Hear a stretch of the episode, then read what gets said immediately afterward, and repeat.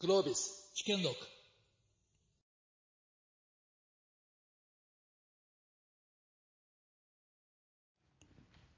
はい、皆さん、こんにちは。はい、あの、もう今日5セッション目かなと思いますけども、皆さんまだまだ元気ですか？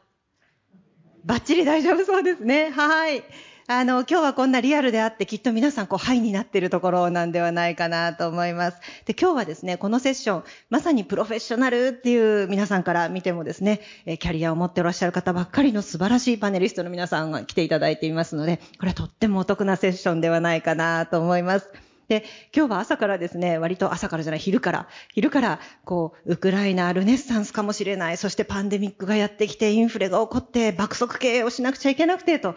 なんか大変な世の中だなっていうことをですね、皆さんいろんなセッションで伺ってきたんではないかなと思うんですよね。で、きっとみんな、ああ、大変だ、僕たち頑張らなきゃと、志を新たにしておられると思うんですけれども、じゃあ、とはいえ不安だよね。どうやって生き抜いたらいいのかなという気持ちでこのセッションに来てくださった方も多いんじゃないかなと思うんですね。で、今日はですね、あの、3つのことをこの素晴らしいパネリストの皆さんに聞いていきたいなと思います。一つは、プロフェッショナルなキャリアどんな風にお作りになったんですか？っていうのをちょっとパーソナルなこともお聞きしながら聞いてみたいなと思っています。はい、これがお目当ての方もきっといらっしゃいますよね。で、そしてプロって何だと思います？っていうのも聞いてみたいなと思っています。それから、プロの持つべきスキルとかマインド？プロって一体どういうスキルとかマインドを持ってたらいいのと。まあこんなことも伺ってみたいなと思うんですよね。で、最後に今日はもう冒頭から変化の話ばっかりなので、この変化の中を生き抜くにはどうしたらいいのと。こんなことも聞いてみたいなということを思ってます。で、最後に15分、あの、皆さんから質疑応答いただく時間がありますので、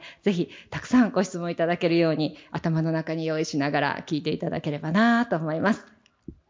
じゃあですね、まずはプロって何？っていうとこから伺っていきたいなと思います。で、このセッションはプロフェッショナルとしてのキャリアっていうお題なんですけれども、皆さんプロですか？今ドキッとしましたね。あ、そうでもない？自覚がありますか？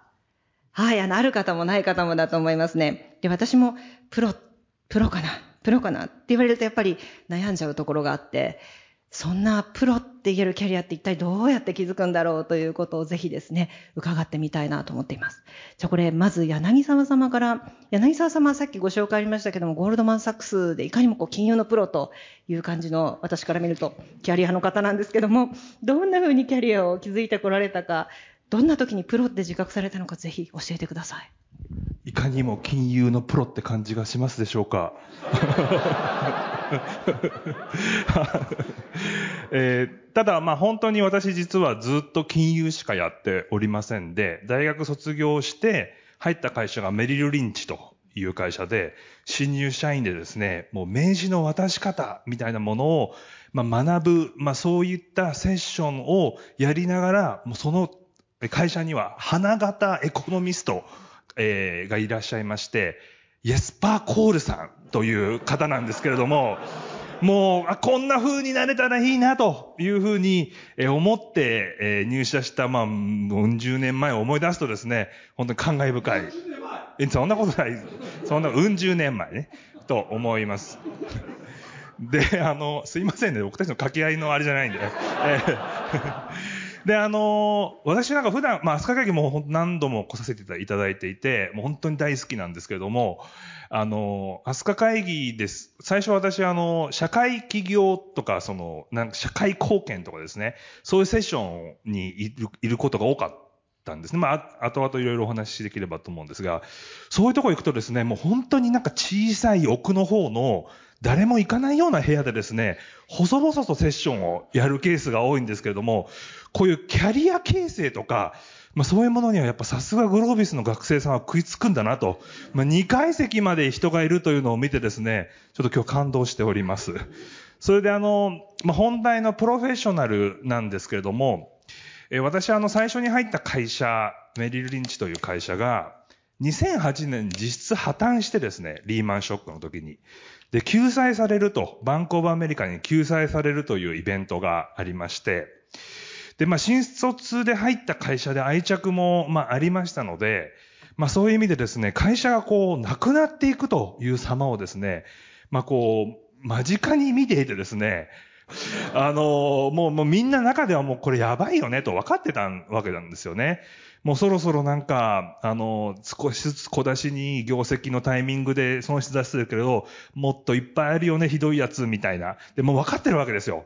で、その中でこう、ポロポロポロと人が辞めていくわけですよね。で私はなんかこう愛着もあったし、よく考えてなかったというのもあるんですけども、今でも忘れません。9月のですね、3連休の時に、まあ、あの、リーマンブラザーズっていう会社が破綻するらしいよ、大変だね、とかっていうふうに金曜日に行って退社をしたら、えー、土曜日のあたりに、いやいやいや、リーマンブラザーズじゃなくて、うちだよね、やばいのは、みたいな話になってですね。で、日曜日ぐらいに、どうやらうちの会社はなくなるらしい、みたいな話が出てきたわけですね。で、まあ最終的にバンコブアメリカに買ってもらって、なんとかこう生き延びたわけなんですけども、私が火曜日に会社に行ったら、あなたのチームはありません、というふうに言われて、よく外資系の話で、会社に行くともう ID カードが使えなくなってたとか、あの、なんかこう、よくリーマンの前に段ボールで、あの、抱えて出てきた人いましたよね。あれでした。で、おーと思って、こんなこと自分に起きるんだと。で、まあ、その部署っていうのは戦略的にあまり大切でないというふうに見なされたり、まあ、バランスシートをすごく使う仕事だったので、えー、皆さん考えてくださいというふうに言われて、チームごとドイツ銀行に移ったことがあります。で、私やっぱその時がすごい大きな、なんていうんですかね、考える機会になりまして、まあ、今まで、まあ、その、ある意味レールに乗った形でやってきたけれども、まあ、どういうふうに今後やっていこうかというふうに考える機会があったんですね。で、まあ、あの、次の仕事が、まあ、あの、チームが、こう、行き先を探している中でね、えー、空白のこう2週間ぐらいがあってですね、毎日会社行っても特にやることがないわけですね。もう E メールを本当になんか一つ10分ぐらいかけながら何もないということをバレないようにデリートしていくというすごい寂しい作業をしていく中で、えー、まあ、何人かのですね、尊敬する、まあ、の、部署の、え人たちと話をまして、まあ、その時にやっぱり言われた言葉というのがもう一番ピンときまして、えー、あなたは何かやるにしても、その世界の世界一になりなさいというふうに言われました。で、世界一の金融マンって超絶難しくて、まあ、まあ、定義も難しいんですけれども、もうちょっとピンとこなかったわけですよね。だけど野球に例えてくれたんですけども、その選手は。世界一の野球選手になるのは難しいけれども、西武ライオンズのショートだったらお前だ、みたいなですね。バレーボールのトーレだったらあなただみたいな、のセッターだったらあなただみたいな、そういう世界一はあるだろうと。で、自分が次の会社で何らかのポジションをするときに、その仕事はあの人にしかできないから、他をリプレイスしないと。その人をリテインするために会社がお金を払い続けるような人材になりなさいというふうに言われて、私は替えの利かない人材っていうのがプロフェッショナルだというふうに思っています。おありがとうございます。すごいまとまった。私はいつプロだっていう話になるのかなと思って心配して伺って言いました。よかった。あの、でも今のを聞いてなるほどと思ったんですけど、プロっていうのは替えの利かない人材ということですね。ちなみに柳沢様はいつ頃自分が替えの利かない人材になったなってご自覚されたんですか？えっ、ー、とですね、なんか私行く会社、行く会社なんか破綻とかそういうのがありまして、なんかドイツ銀行もですね、2019年に株式部門を閉鎖するという発表がありまして、え自分は、えー、どうしたらいいんだろうと。で、これ次を考えなきゃいけないって思った瞬間に、えー、何でしたっけ、あの、 LinkedIn で、私たちゴールドマンサックスは世界一の金融機関です。あなたにぜひ来ていただきたいっていうふうに、 LinkedIn のメッセージが来て、その時に、あ、ある程度プロとしては認められるようになったのかなというふうに思いました。おおどうもありがとうございます。あの、我々から見るとちょっとほっとするお話だったかなって思うんですけれども、柳沢さんみたいに我々が見たらプロだよねっていう方でも結構迷っていらっしゃって、それ結構最近のお話ですよね。3年前に自分は替えの利かない人材だって思われたということですね。はい。あの、勇気づけられるお話ありがとうございます。続いてですね、同じように、あの、プロってどんなものでしょうか？いつプロ、どうやってプロになられたんですか？っていうお話を山口さんに伺ってみたいなと思います。山口さんは、皆さんスタディサプリご存知ですかね？あのスタディサプリを立ち上げた方ですね。で、あの、我々グロービスで創造と変革って言ってますけれども、まさに事業創造なれた、なされた方なんですよね。で、そんなキャリアをどうやって築かれてプロになられたか、ぜひお話をお聞きしたく。あはい、皆さんこんにちは。えっ、ー、と、プロって何っていう言葉に対してあの今まで語ったことないので、ちょっとアドリブで言うとですね。なんかプロっていうとなんか日本人で言うとプロフェッショナルとかっていう言葉で、まあ、もしかしたら何かしらのスキルの、なんていうかですね、まあ極めた人ってなんか単純に捉えるかもしれないんですけど、なんか僕自身が今までいろんな機会を経てちょっとチャレンジしてきた一番のバックボーンって実はスキル以上に25歳までいろいろ人生あの、寄り道してきたんですけど、でもやっぱり、あの、小学校から大学出て、ちょっとニートの時間まで、いろいろ山あり谷ありあったんですけど、なんかそこにおける、いわゆるスキルに近い認知能力とか IQ って言った、まあ詰め込みの正解あるところには僕はほぼ勉強してなくて、なんかそれよりは非認知能力とか EQ って言われる？まあ、英語で言うと non-cognitive ability じゃないですけど、なんかああいう、まあ、ちょっと測定できないんで、お前どんだけ高いのかって言われると、なかなか説明しがたいんですけど、なんかそういったまあ、非認知能力って調べると、なんか意欲とか協調性、粘り強さ、忍耐力、計画性、自制心、創造性、コミュニケーション能力。なんかこの辺を、もう神奈川県のあの、ど田舎で育ったんですけど、まあそんなダイバーシティインクルージョンな中で、まあいろんな人とまあ喧嘩もした後にでも仲良くなれるみたいなことをやって、なんかベーシックその非認知能力 EQ があったっていうのが、プロのなんか大前提で結構レバレッジが効く力なんじゃないかなって最近思っていてですね。特にリーダーシップとかアントレプレナーシップになる。なんかそこが運よく回り道したんだけど、なんか25歳まで、今44歳になって振り返ってみるとついてたのかなと思っていて。で、社会に出るのは僕遅かったんですよ。25歳で出たんだけど、まあ、週、はりって言葉もありますけど、まあ、あの、遅れた分だけ、急いでスキルつけなきゃっていうところで、まあ、20代の中盤から後半にかけては、リクルートの前の仕事でですね、まあ、とある IT スタートアップに、まあ、入れていただいて、まあ、エンジニアから始めて、まあ、3、4年ですね、必死にインターネットサービスをゼロから作るってどういうことっていうものを学びました。それが僕のスペシャリティの一個。で、二つ目はリクルートに入って、インターネットサービスを作るじゃなくて、どんなインターネットサービスの事業を、まあ、事業戦略を書く、事業計画を書く、みたいな上流の仕事を結構3、4年やっていた。で、その後、スタディサプリを立ち上げるって機会とともに、今度はやっぱ組織を作っていく、マネジメントしていくっていう力を、なんかやっぱりこの直近15年ぐらいでつけれた。で、それもやっぱり5人の組織からまあ今最大リタリコっていう会社と3500人を率いるっていうところまで、結構いろんな組織の規模をうまくマネージするっていう経験積めたのかな。で、最後に直近の15年だと教育業界で働いてたんで、教育っていうドメインに対する専門知識もつけた。だから今44歳になると、25歳まで遅れちゃったんだけど、ベースの非認知能力結構ついてんのかなって思う上に、まあインターネットのサービスを作る力、事業を考える力、組織を作る力、そして最後、教育業界の専門知識。なんかこんなのが掛け算で、ちょっと裏番組でやってるあの、藤原和弘さんの、あの、世界ナンバーワンには僕はなれないんだけど、その部門部門の100分の 1?100 人に1人には慣れてんのかなと思って、その掛け算で100分の 1×100 分の 1×100 分の 1×100 分の1と、まあ、なんか、ちょっとオンリーワンな、なんかプロというか、ナンバーワンではないオンリーワンのちょっとプロになり始めたかもなーって最近思ってますっていうのが、ちょっと僕にとってのまあ、プロですね。はい。おありがとうございます。なるほど。山口さんのプロっていろんなタグの掛け算でできてるわけですね。あの、さっきは世界一のっていうお話だったんですけど、掛け算によって世界一になる。おそらく今、MBA に来てくださってる皆さんもなんか掛け算の1個、タグの1個を増やしにいらっしゃってるんじゃないかなと思いますね。あの、すごく参考になるお話ありがとうございます。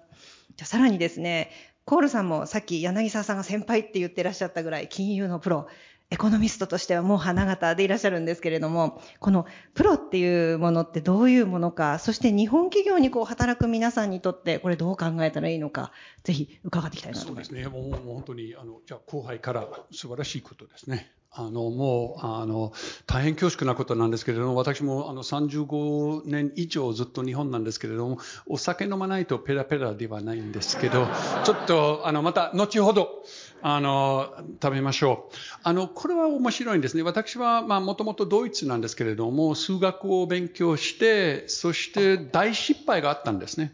映画監督国になりたかったんですけど、フランスの映画あの学校に行きたかったんですけれども、でも、luck didn't make it ということでやって、そしてやっぱりあの、まあちょっとそのエコノミストという立場で、あの OECD 国際機関で、そして米国大学の博士コースに入って、そして1985年から、あのずっと日本なんですけれども、それ一回も出たことがない。またその往復の切符が持ってるんですけれどもですね。あの、でもずっと日本なんですけれども、そして面白くて、そのプロフェッショナルは、やっぱりもう言った通りなんですけれども、じゃあそのスキルとかなんかでね、そしてやっぱり外国人の目から見て日本は素晴らしい。いや、もう日本は最高ですよ。だってプロフェッショナルって職人、だってあなたたちの文化であって、職人のことで、いや、ワオ特に京都にあると、オーマイガーみたいな。でも、これはね、素晴らしい。だからそのスキルとしては、日本のスキルは、世界の舞台では、負けないようなスキルなんですよ。アナログの世界には、どうしても日本は1位なんですよ。ね。だからこそ、これはそのプロフェッショナルのその一つであると。でも、外国人の右から見て、日本のことも一つのペペ社会ですね。特にサラリーマン、特に会社に入ってどんなスキルになってもね、やっぱりエスカレーターでしょ？もう先輩であると、後輩であると、なかなか後輩であると、うまく米国みたいに35歳にはビリオネアになるとかなんか、これは日本では無理。ということであるわけなんですね。だから、大谷さんとか、みんな外に出ちゃうわけなんですね。だからこれは非常に面白いんですよ。やっぱりあのその職人文化であると、その深くてスキルの世界一、間違いないように、そういうことが多分みんなもう毎日毎日、やっぱりやってるんですね。改善文化。ということであるわけなんですよ。でも逆にその英語で言うと、empowerment。じゃあ自分自身から発して、そういうことは、ね、どうしてもやっぱり日本のその普通の文化とか、普通の会社では、やっぱりああまりサポートしないということであるとね、出る杭がカプン。出る杭がカプン。ということになっちゃうわけなんですけどですね。だからそういうテンションは、やっぱりみんな多分辛いですね。男辛い特にね。まあそうですね。でもやっぱりあのそのプロフェッショナルのことであって、特にあなたたちの世代であると、すごくいい天地である。みんなやっぱりいろいろなスキルが持ってると思いますけれども、でもなかなかそのやってみる、やっと見るということがないわけなんですよ。もう一つのことで多分つながると思いますけれども、特にですね、あの、私はドイツなんですけれども、これはドイツの文化は割と割と日本の文化には似てるわけなんですけれども、でもやっぱり育っていったアメリカの文化はやっぱりちょっと違うわけなんですよ。やっぱり失敗。米国では今、そのね、やっぱりジョブアプリケーションとかなんかでやると、一回失敗しないとあまり面白くない。僕はハーバー大学を卒業して、僕はなんとかんとゴールドマンサックスで仕事しまして、はいはいということであって、これも罰。やっぱり一回自分のことをスタートアップしまして、でも失敗。だって、スタートアップは、ほとんどは失敗です。でも失敗は楽しい。どうですか？日本の文化には、失敗は楽しいですか？やっぱり逆ですね。失敗話さないような、失敗隠して、そうすると、年芝みたいな問題が出てくる。だから君たちにはね、やっぱりちょっとそのプロフェッショナルは何ですかということ、もちろんスキルのことは、職人のことは、これは必要です。でもこれは実は誰でも、ある意味ではできるわけなんですよ。でも、これではなくて、やはり英語で言うとそのチャレンジ精神。これは必要があるわけなんですよ。チャレンジ精神がないと、どうしてもですね、プロフェッショナルにならないわけなんですよ。もう一つの最後のところでは言いたかったわけなんですけれど、プロフェッショナルのことであって、私はすごくびっくりしました。JP モーガンに入社しました。あの時にはまあ調査部長ということであってね。そしてまあいろいろあって、そして二日目の日には、私のボスは、ジェイミー・ダイモンド、非常に有名な金融界のあの JP モーガンの CEO なんですけれども、彼とお話しまして、そして彼は最初のことは、あなたはおめでとうございます。今日本の調査部長になりました。おめでとうございます。第一のチャレンジは、来週まであなたのサクセッサー、あの、言ってください。もし何か起こると、やっぱりあの、誰か、ナンバー2ということに考えていただいて。でも、Oh my God! だって入ったばっかりでやっても、次は誰かっていうことになって、これはもう大変。でも実は、本当のプロフェッショナルは、自分の名刺、部長、自分のその立場については全然怖くはない。いつも未来向けに考えているわけなんですよ。そして会社、あるいはティームとしてはですね、やっぱり僕は今ここに立てると、どうしても下の人たちには、出る杭は、うん。ということではなくて、逆に出る杭がエンパワーする。ということは、これはどうしてもですね、すごく大切なことであって、そして失敗があると、その出る杭は絶対失敗するでしょ絶対、それはサポートする。よくやってみた。ありがとうございます。他のティームメンバーもやってみたいということが、これは本当にそのプロフェッショナル。やっぱりそのリーダーシップのことであると、やっぱりスキルはスキル。でも、やっぱり本当にそのティームのメンバーにはエンパワー。これはやっぱり本格的なプロフェッショナルとプロフェッショナルリーダーシップになるんではないか、私はと思っているわけなんですけど。まず、以上です。おあ酒りがとうございます。お酒ない。ごめんなさい。まだない。でも、まだなくてもすっごいメッセージをいただきましたね。あの、そう、カップルは未来を向いて考えてるから、地位なんかに連々としないんだっていうことが分かってですね。あの、皆さん職業部長みたいにならないようにプロにならなきゃなと、今私も強く思いましたし、皆さんもきっと思ったんじゃないかなと思います。あの、このまんまこの流れでぜひ、プロフェッショナルに必要なスキルとかマインドって何なんだろうっていうことをですね、聞いていきたいなと思います。このままコールさんにもう一回お聞きしてもいいですか？追加がぜひあれば、プロフェッショナルに必要なスキルとかマインドはこれだよねっていうのが。あのね、ここいい？ごめん、お酒飲んでないけど。の飲んだ、飲んだら多分もっと、もっとね、楽しいでしょ？ね？あなた、ね、ねこれはね、これも日本は実はすごくいいことですよ。その、いなん、なんていうノミュニケーションとかなんかね。だって結構やっぱりもう、もうチームでやると、よ、よし、チームでやると、楽しみに、ということでやるわけなんですよ。じゃあ、アドバイスは、まず結婚してください。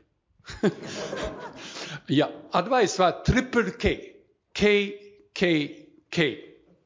これは私は京都大学にいた時には、トリプル K は、買う車金。買う車で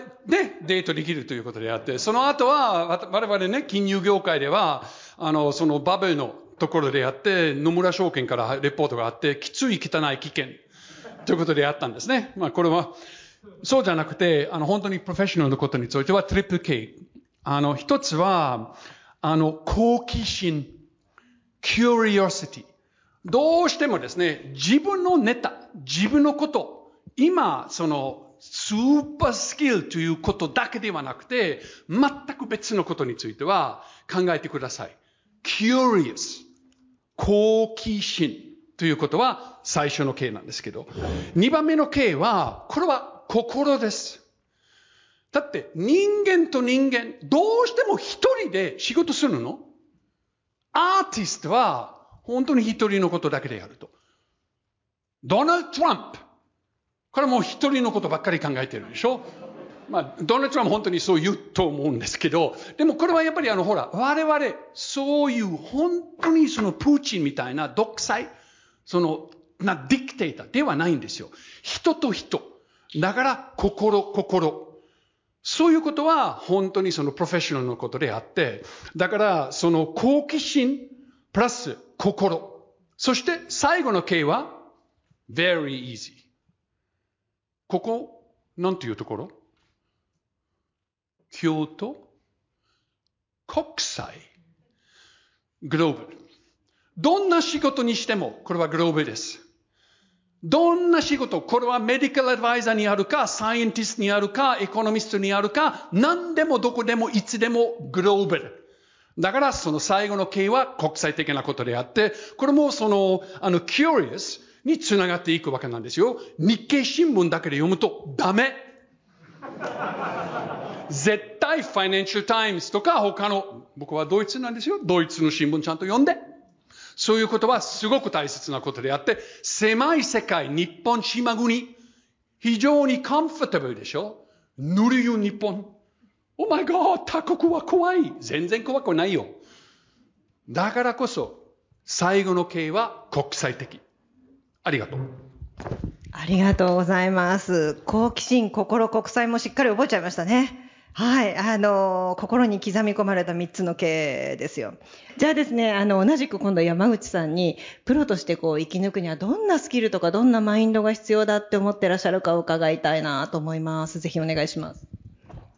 いや、そうですね。今日なんか、コールさんの話が、もうなんか本当その通りっていう、結構僕もあのいろんな教育系の、まあ取材じゃないですけど、時に言ってた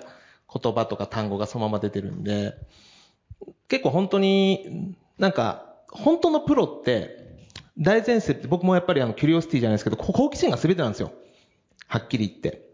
で、まあ僕、僕なんかやっぱり教育畑でずっとやってるんで、だから子供の頃に、いかに子供の好奇心を潰しちゃいけないかが全てで、で、この好奇心っていうのも、さっきのノンコグニティアビリティの非認知能力の中に入ってくるんですよね。だからその、本当に好きな夢中になることを、やっぱりぐっと後押してあげるようなことが大事で、で、その本当に好きなことって、逆に言うと自分で自己目標設定する目標を立てれるんですよ。親からこの勉強しなさいとか、上司からこの仕事をしなさいじゃなくて、自分が夢中になったことって、自分でどうしても仲間と一緒にここまで行きたいってつくんですよね。で、ここまで行きたいっていう目標って絶対にアスピレーションなんですよ。だって理想だもん。だから99%失敗するんですよ。でも、よくわからない、好奇心持ってない仕事で、なんか他者から与えられた目標で100%達成したらボーナスがいいとかってそういう話じゃなくて、好奇心の入った仕事って、他者から目標設定なんかどうでもよくて、自分の中で自己目標設定するんですね。でも大体それは失敗する。でも失敗するときに、自分の大好きなことだから悔しくて悲しいんですね。で、その時に必要なのが好奇心とともに、もう一個コールさんの三つにプラスしていくなら、リフレッション力内省力ってすごく大事で、結局あの、まあちょっと前職のあれも、あの話も出したあれなんですけど、なんか僕は前職の時に本当に活躍してる人材っていうのをどういう特性があるのかなっていうので、ちょっと例えば SPI でま分析した時があったんですよね。自分のメンバーとか。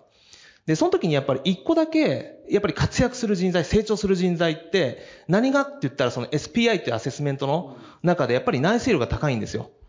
だから、でも内省力をするってことは、大体どうでもいい仕事与えられてやったら皆さん、あんまり目標がおかしかったからとかって多責にしますよね。なんか上司が設定した目標が間違ってから僕は未達成したんだからっていう外的要因のせいにして、反省も何もしなくて愚痴ばっか。でも自分で決定した目標、好奇心に基づく目標って、ここまで行きたい。でも理想が高すぎ大体失敗する。そうするとやっぱりそこで徹底的な自己反省するんですよね。で、絶対次にはどう繰り返さないか？で、さらにもう一歩どう行くのかっていうこと。で、これが勝手にしていく力。で、この反省が、実は挫折とか失敗なんだけど、実は、そうじゃなくて、本当の内政の中には失敗挫折じゃない、逆に言うと大いなる学びがあるんですよ。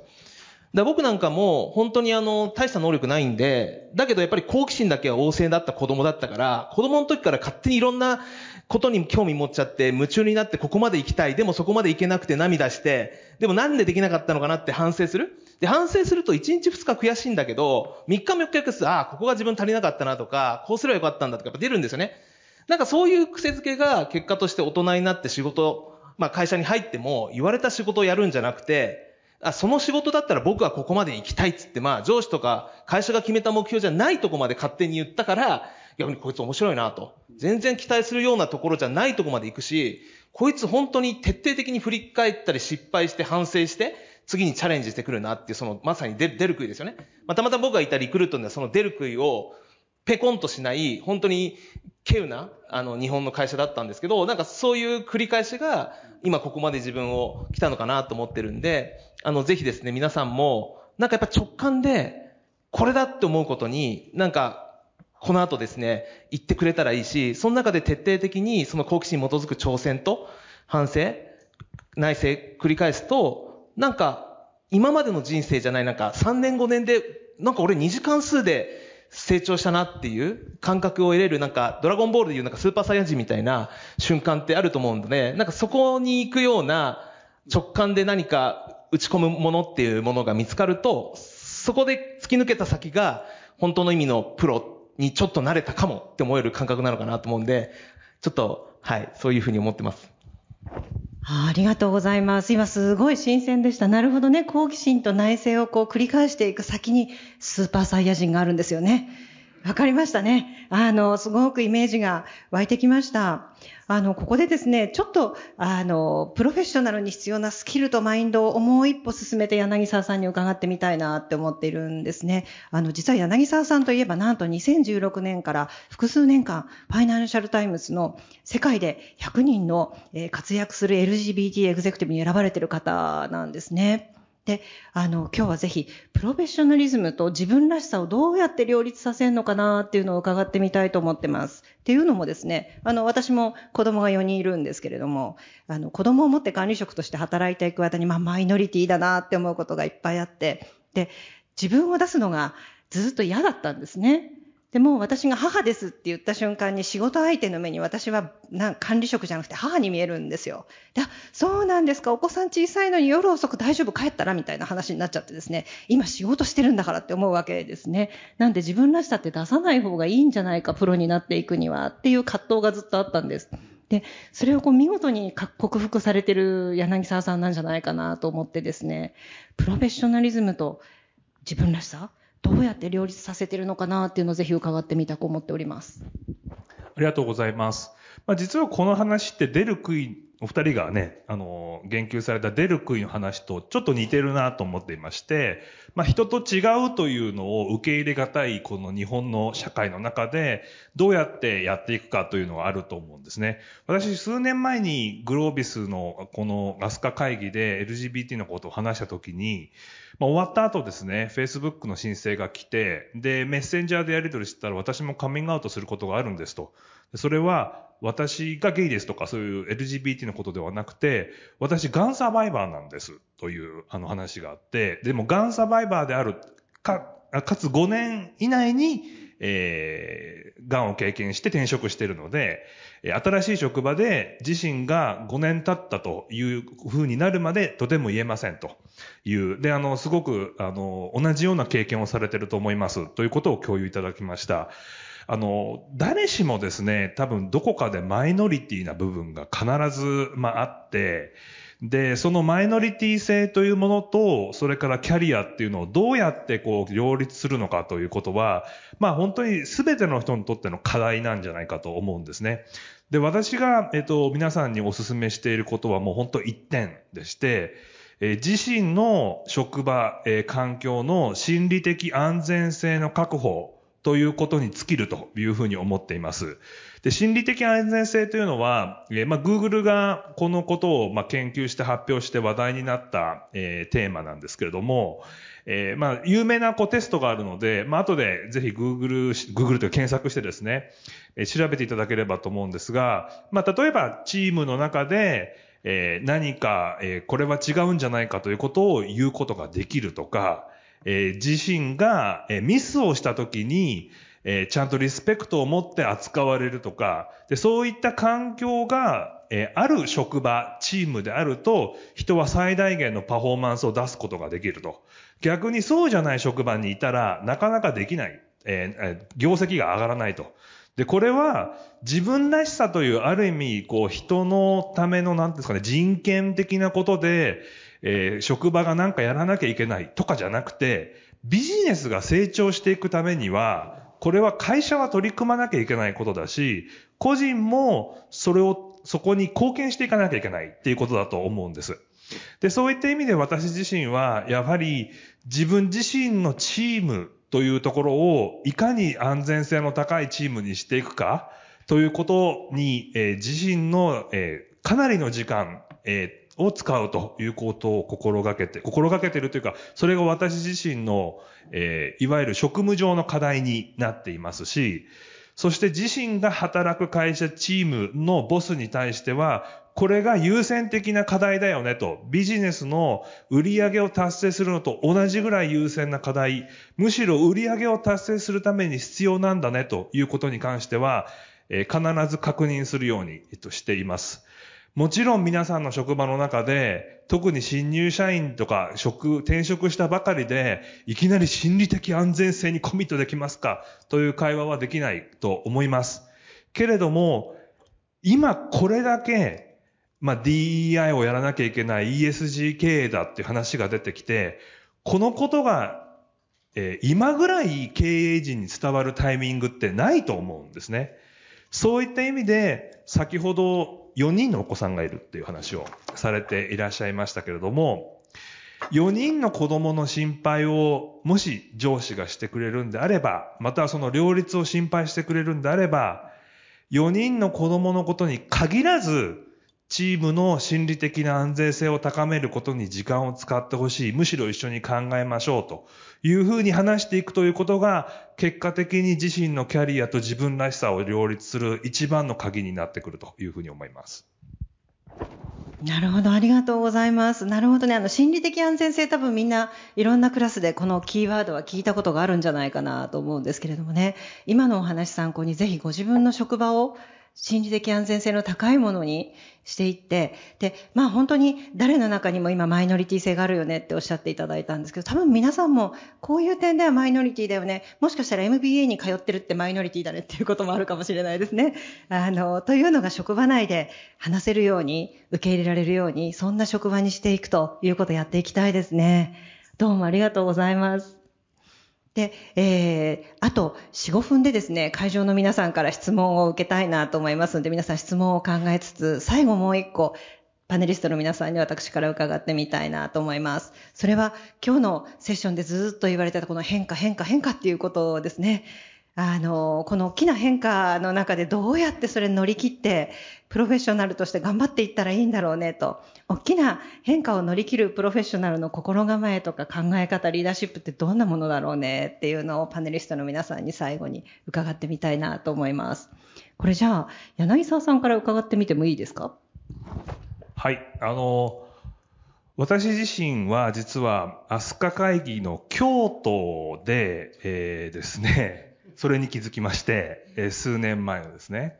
で、田坂先生の、田坂博先生の講演って皆さん聞かれてらっしゃると思うんですけども、あの逆境にどう打ち勝つかみたいなですね、あのものですね。で、大体こう病気とか大きな経験をされて、その中でも自分が生かされてるということに気づくというような、まあ、お話だったと、あの、認識、覚えています。で、やっぱりですね、私自身も40代を過ぎた頃ぐらいから、さっきね、同い年だねとか話したんですけど、だんだんですね、あの、なんかもう、こう、無理も効かなくなったりとか、ちょっと人間ドックドキドキみたいなですね、あの、そういうのが、まあ、あるわけですよね。で、そういう中で、えーもう肝を据えると、まあ、いうことに尽きるんじゃないかなというふうに思っていて、何のためにこの仕事をしてるんだというところですね。えー先ほどの田坂先生の文脈で言うと、生かされてるこの命を何に使うんだというところに行き着くと思うんですけれども、えーその肝を据えるということだと思うんです。で、そうするとですね、まあ、あの、職場の中で降ってくるようないろんな変化ですね。先ほどの、あの、もうちょっとお話しした私の元働いてた会社の部門が閉鎖されて売却されるとかですね。まあそんなこと結構なんかどうでもいいというか、あ、また来たな、みたいな。なんかこう、なんか必ずサイクルで来るよね、こういうのみたいなですね。なんかこう、なんか部下がどっかに引き抜かれていっちゃうとかですね。あの、一番大きいお客さんがなんか突然消えるとかですね。もう必ずあるんですそういう変化って。でもなんか、あ、また来たと思えばいいんですよね。で、これはなんかもう本当に、あの、なんて言うんでしょうね。試練っていうふうに考えるとちょっと辛いので、まあこれはですね、自分が変わっていくチャンスだというふうに思って、まあもちろん来た時にはなかなかそう思えないんですけれども、えー、チャンスだというふうに思って次のステージに行ければというふうに考えています。はい、どうもありがとうございます。肝を据えるっていうことで、あ、変化が来て、まあ、また来たんだよねって思えばいいということですね。はい、ぜひ皆さん、そんな肝を据える気持ち持って帰っていただければなと思います。じゃあ山口さんにも同じく、この変化の時代をどうやって生き抜いたらいいか、あの山口さんいろんな教育文脈でも DX だよねって変化を語ってらっしゃる側の方だと思うんですけれどもね、はい、ぜひ教えてください。まあ、お時間もあれなんで、キーワード2つだけ言うと、まあ、メタ認知力と、えー、っと、あと何、何を言おうとしました？一個忘れた。抽象化？っていうか、まあ、何が言いたいかっていうと、今まで皆さんがつけてるプロフェッショナルな、いわゆるスキルとか経験って、どんどん陳腐化してくるんですよね。時代が変わるから。だその時に、ああ、自分のやってる業界とか自分のやってることっていうのが、無になることってないんですよ。で、それやっぱメタ化するとか抽象化上げた時に、これって違うとこで応用できるじゃんっていう、まあ、ある意味、メタ認知、抽象と、もしかしたらもう一個情報編集力なのかもしれないんだけど、そういうことを考えると、全然今の自分のやってきたことが他だったら実はバリュー出るとか、実は応用発展できるとかってあるんで、そういう考え方をやっぱ柔軟に持つ力っていうのが行き詰まらずに、どんどんいろんなところにまあ、柔軟にしなやかに、えっ、ー、と、ピボットしていける人生なのかなと思っていて、そのしなやかさが、まあ、これからのプロに問われるんじゃないかなと思って、はい、そんなキーワードをご紹介しました。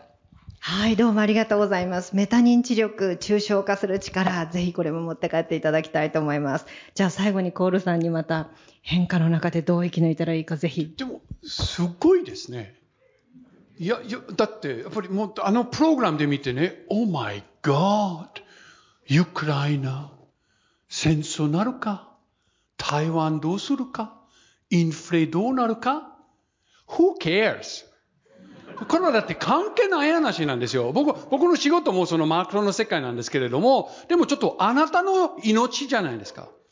あなたの人生じゃないですか。インフレあるかないか関係あるの？ほぼほぼ関係ない。おじいちゃんばあちゃんが介護に手伝い必要があるか、これは大したもんですよ。そして今、その一寸先は闇。本当に毎日ね、ずっと僕も還暦を超えて、もうどうしても毎年一寸先はやめだよ。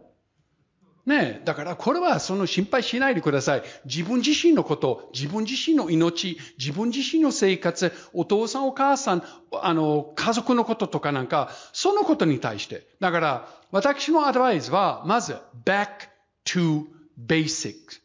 根本に戻る。なんで仕事するの？なぜ仕事するの？ところがもしかしたら最初の大学を卒業した時には全然違うでしょ？今ミッドカリアでやると。ミッドカリアでやると MBA と取って価値があるよ。その自信を見せてください。これは自信が欲しい。でも本格的には何のために仕事するか。これはやっぱりまず考え直して、そしてチャレンジしてみてください。これは一番大切なことであると。社会。日本は面白いね。横並びにはみんなよ、よね、本当そう、横並びファシズム。そういう言葉もあると思いますけれども、これは forget about it. forget about it. ということであるわけなんですけれども、ミッカリアであって、プロフェッショナルのセンスとプライドも MBA があって、だからこそできることはちゃんとできるよということであるわけなんですよ。だからこそ今、すごいチャンスなんですけれども、そして最後のメッセージなんですけれども、いつもね、日本のエコノミストたちとか政治家たちと喧嘩するんですよ。人口減少。だから日本はダメだ。でも、だって人口減少だからこそ、so what? 実は人口減少はすごくいいことですよ。紅葉の相場にあると。競争ライバルはなくなっちゃうから。本当に熟居関係のことに対しては今チャンスなんですよ。だからどうしても何とかやってみて失敗するとどうしてもまた仕事があるよっていうことは間違いないわけなんですよ。これは日本だけですよ。亡国ドイツであって大変ですよ。本当に今、ウクライナから200万人が入ってくるよ。どうするの？十極関係ということであるわけなんですけれどもですね。だから、そのことに対しては、まず、B2B。本当にミッドカリアであって、何のために仕事するか。そしてどういうリストリクションがあると、お父さんお母さんの介護のことは考えないといけないということは日本の事実なんですよ。だからこれも全部を繰り返してチャレンジしてみて。そのことはすごいチャンスですよ。そして2番目のポイントはマークの観点であるとラッキー。雇用相場は改定の相場になった。ところは構造的には変わらない。だから今やってみるチャンスは実は世界一日本です。Thank you.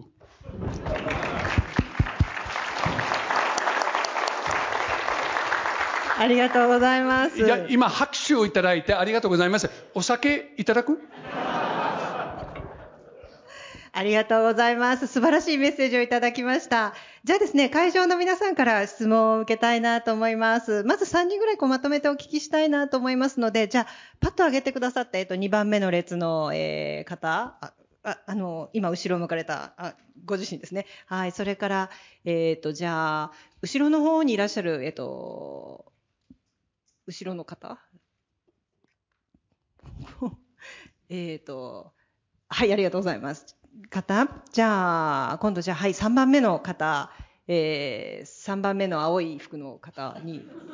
こう順番に、はい、いただければと思います。はい、じゃあ、最初の方からお願いします。あ、お話ありがとうございました。関根と申します。あの、私はマーサーという会社で、あの、まあ、外資のコンサルファームで組織人事コンサルタントをしてるんですけれども、あの、プロフェッショナルとしてのキャリアですとか、あの今後考えていたときに、やっぱり選ばれるという力も非常に重要ではないかなというふうには思ってきてます。あの、クライアントに選ばれる、あの、会社に選ばれる、仲間に選ばれる、後輩に選ばれる。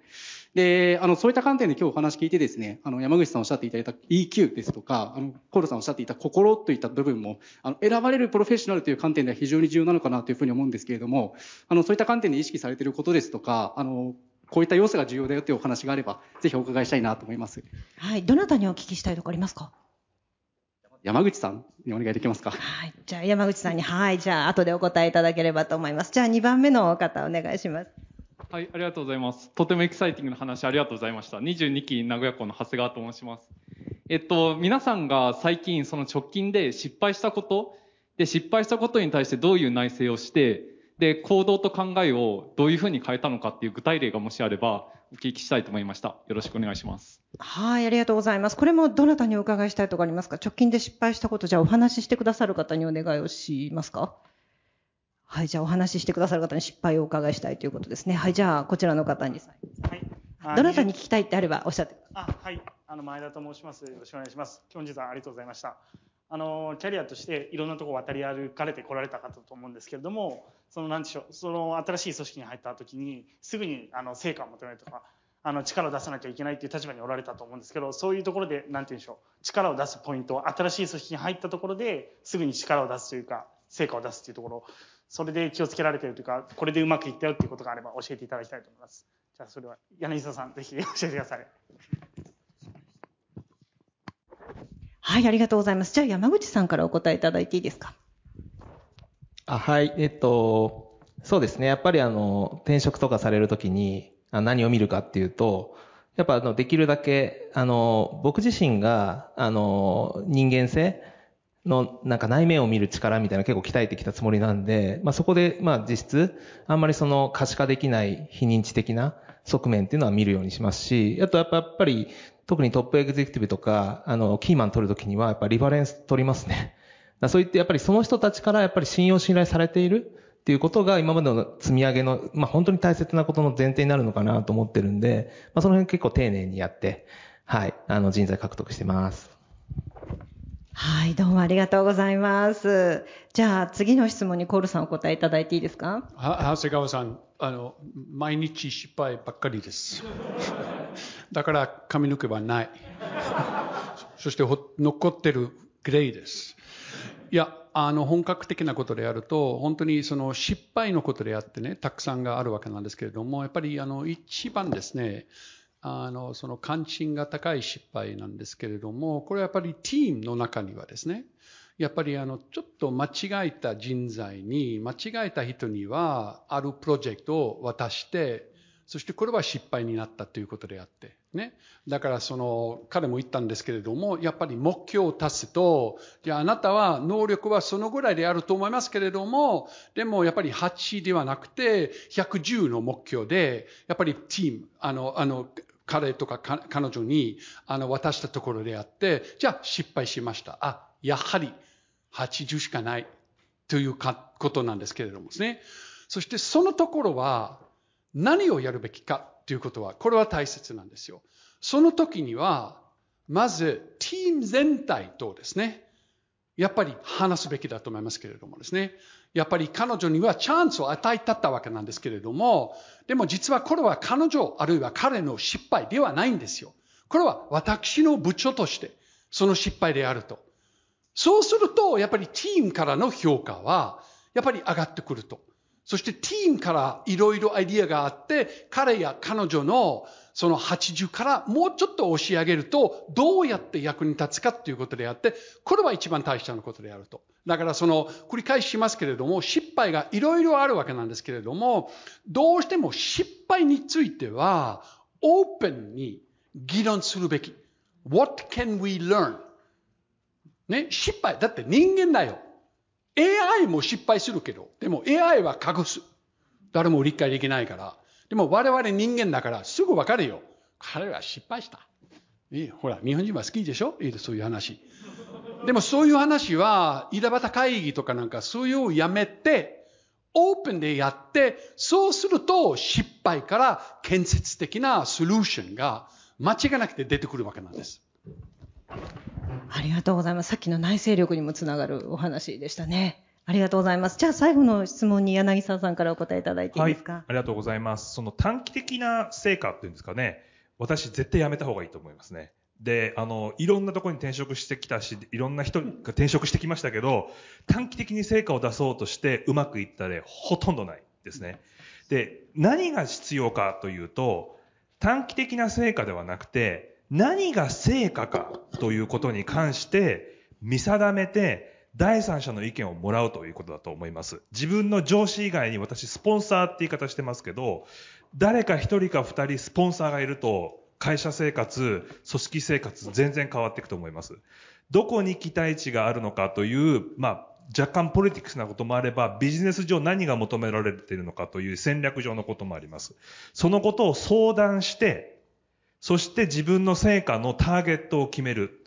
で、そこには自分を引き上げてくれるシニアなスポンサーが必要なので、上司以外の誰か意見をえメンターとかでですね、悩みを聞いてくれるとかじゃなくてですね、ビジネスの相談相手を必ず見つけるということが大切だというふうに思います。これに関連して、ちょっと一応、これはね、外国人の上から見て、すごく面白い。What is success? 本当に成果は何ですかっていうことであると。とこれはね、日本の企業であると、What is success? ということであって、何も出てこない。まあ、いろいろステークホルダーどうのこうのということであって、じゃあまず数字目標とかなんかないのっていうことであって、だからこれはすっごく大切なポイントなんですけれども。だから、ほら、我々今新しい会社を設立すると、間違いなくて What is success what do we want to do? ということは、絶対やっぱりその企画であるわけなんですよ。あなたの部署ではそういう企画はあるの？よかった。いいですね。いや、だから、それはね、まず言いたかったわけなんですけれどもですね。そしてもう一つのことであると、やっぱりあの、その、サクセスであるか、失敗であるか、責任取らないといけないわけなんですよ。その責任取るということであって、すっごく大切なことであると、そして特に外国人の目から見て、日本の社会、日本の会社の中には、本当にその責任文化はどこまであるかっていうことであって、これはちょっとあの考えていただきたいんです。はい、どうもありがとうございます。ずしっとくるアドバイスいただきましたね。はい、ありがとうございます。あの、じゃあ残り時間も少なくなってまいりました。あと2、3分しかありませんので、最後に素晴らしいパネリストの皆様から一言、キャリアに迷える、プロとしてのキャリアを作りたいなって思ってらっしゃる皆さんにアドバイスやエールがあればいただきたいなと思います。じゃあ、柳沢様から順にいただいてよろしいですか？はい。えー皆さんにお伝えしたいのは、まず皆さんすごくラッキーだということです。あの、私も長年、アスカ会議に来てますけれども、えーアスカ会議の人たちと Facebook とかでつながって、みんなものすごくサクセスしています。で、それは、えー地位とか名誉とかだけではなくて、満足されてるんですね。なので、このつながりすごく大切にされてください。ナイトセッションでお会いする方もたくさんいらっしゃると思いますけれども、そこに限らずですね、ぜひつながってください。で、この刺激を受け続けるというのが一番大切だと思います。はい、どうもありがとうございます。じゃあ続けて山口様にお願いいたします。はい。えっ、と、僕からまあ一言で言うと、なんか僕自身も、今なんか教育っていうものをどうにかこうにか変えたいっていう、まあ自分なりの北極星定めて、それに対して、まあ、リクルート、スタディサプリっていうところも捨てて、今度は違ったリタリコっていう会社のところから、そこの北極星目指して今チャレンジ続けてるんですけど、なんかやっぱり北極星が見つかった瞬間に、すごく自分って、なんかプロとしての自覚と使命感持ったなと思ってます。ただ、逆にこの実は使命感というか、山登り型の人生って、まあ僕も本当に36、7ぐらいになって、やっと自分の使命と、なんか見つかったな。逆にそこまでは川下り型だったんで、なんか皆さんも、その、川下りでいいと思うんですよね。で、そこからどっかで山登り型の何か自分なりの北極星みたいのが見つかるっていう、これが多分直感だったりするんですよ。で、この直感の時に皆さんなんかいろんな守らなきゃいけないこと、しがらみとかあるんですけど、それを乗り越えて、なんか直感で勇気持って、なんかチャレンジしていってほしいなと思ってるのが、はい、メッセージです。以上です。はい、どうもありがとうございます。じゃあ最後にコールさんもぜひ一言お願いします。あの、very simple. もっとチャレンジしてください。本当にですね、この国は、そしてあなたたちは、やっぱりラッキーということだけではなくて、ちゃんと考えてるでしょ？日本人は熱心ですよ。ね、ラテン系じゃないんでしょ？まあ、は阪神ファンはちょっとラテン系ですけど、でもやっぱりあの、そのね、もうちょっと、やっぱりあの、よし、熱心であって、プライドがあって、そして世界は怖いとか、この話やめてください。世界は It's perfectly fine ということで自動販売機もあるよ。美味しいお酒もあると。でも、やっぱり本当にもっとチャレンジしてください。私も結構、そのエンジェル投資とかなんかやってるんですけれども、いつもいつもですね、やっぱり素晴らしいアイディア、素晴らしいビジネスプランが結構やっぱり日本にあのいらっしゃる、あの、そのエンタープレネアがいらっしゃるわけなんですけれどもですね。でも、規模は、目標は小さすぎる。キングオフ関西でいい。キングオフ渋谷でいい。ということであると、島国日本を超えて世界の舞台ではグローバルスタンダードを設定してください。そういう自信が見せてください。そうすると、やっぱり非常にハッピーになると、そしてそのチャレンジ精神、そして彼も、彼も言ったところであって、ダイバーシティ。もうインド人と話して、イタリア人と話して、あのブラジル人と話して、ちゃんと面白いいいアイディアはやっぱり間違いなくて出てくるわけなんですけれどもですね。だからほら、いつも日本酒だけで飲むとつまらないでしょう。たまにね、ドイツビールも美味しい。もっとチャレンジしてください。